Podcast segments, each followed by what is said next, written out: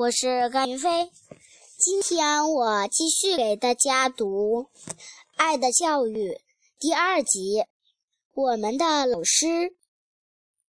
十月十八日，星期二早晨，我们走进教室时，波巴尼老师已经坐在那儿了。他去年教过的学生经过门口，总是。要和他打招呼，早上好，波巴尼老师。有的还走进来和他握了手才出去，可见大家都很敬爱他。他也回答学生们早上好。他一边去握他们的手，一边轻轻地拍他们的肩膀，却侧着头。有点别扭的微笑着，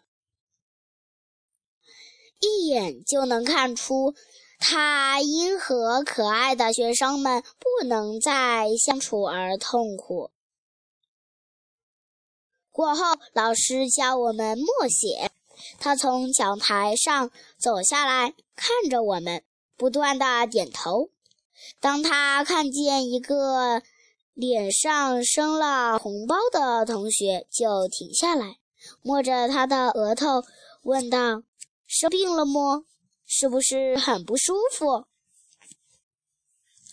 这时，老师身后的一个同学站在椅子上，对着他扮鬼扮起鬼脸来。同学们都低声劝他：“算了吧，快坐下来。”但他却越办越得意。这时，老师突然转过身来，他赶紧坐下，红着脸不敢作声。我们心里都想着，他这回一定要受罚了。哪知老师却是一摸了他，摸了一，只是摸了一下他的头发，对他说。以后可不许再这样。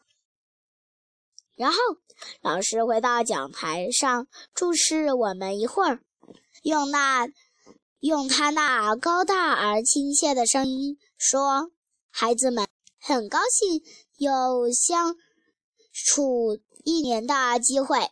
我希望你们努力学习，做祖国的优秀少年。去年我的母亲去世了。”我再也没有亲人，你们就是我的孩子，是我的牵挂。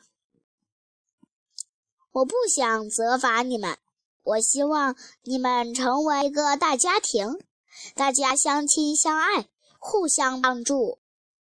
这时，下课铃响了，我们向老师行礼后就离开了座位。那个扮鬼脸的同学走到老师跟前，小声说：“我错了，请原谅我。”老师抚摸着他的头说：“回去吧，好孩子。”我在窗外看着，觉得老师是那么慈祥，那么亲切。